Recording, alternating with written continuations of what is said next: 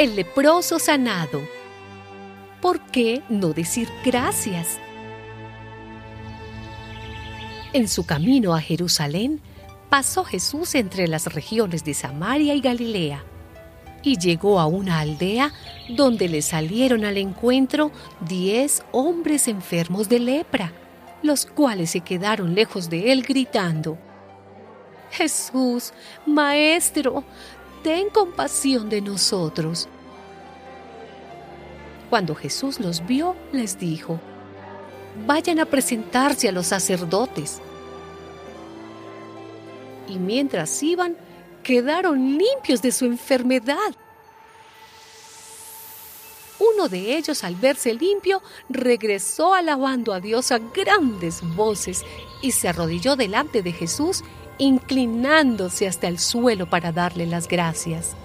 Este hombre era de Samaria. Jesús dijo, ¿acaso no eran diez los que quedaron limpios de su enfermedad? ¿Dónde están los otros nueve?